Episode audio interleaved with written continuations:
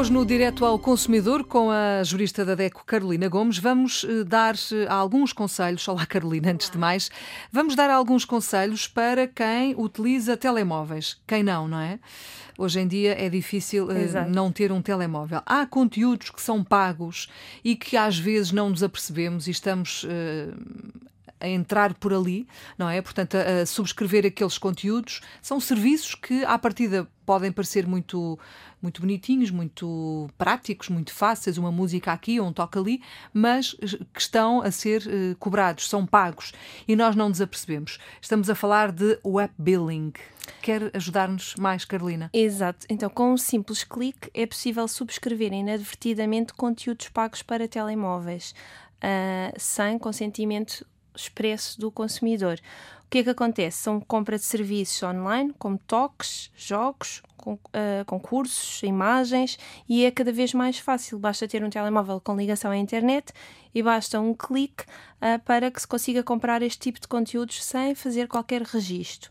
E, portanto, com este mecanismo, qualquer criança até uh, mexer no telemóvel dos pais pode inadvertidamente subscrever estes serviços eh, e, portanto, são serviços que são diretamente cobrados na conta do telemóvel.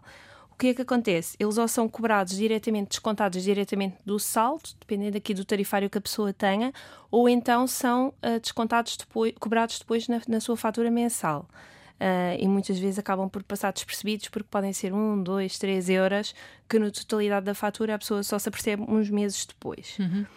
As empresas uh, prestadoras destes conteúdos podem estar a violar o dever de informação pré-contratual dos consumidores uh, e também a desrespeitar a proibição de cobrança de qualquer tipo de pagamento adicional. Uh, e ele é claro ao acrescentar que para cobrar pagamentos adicionais, as entidades que fornecem este tipo de serviços têm de informar o consumidor antecipadamente. Que é o, o valor, que não acontece, não é? Exatamente. O valor só pode ser cobrado se o consumidor tiver conhecimento e aceitar a inclusão desses serviços para pagamento e as queixas relativamente a este tipo de serviços não param de surgir.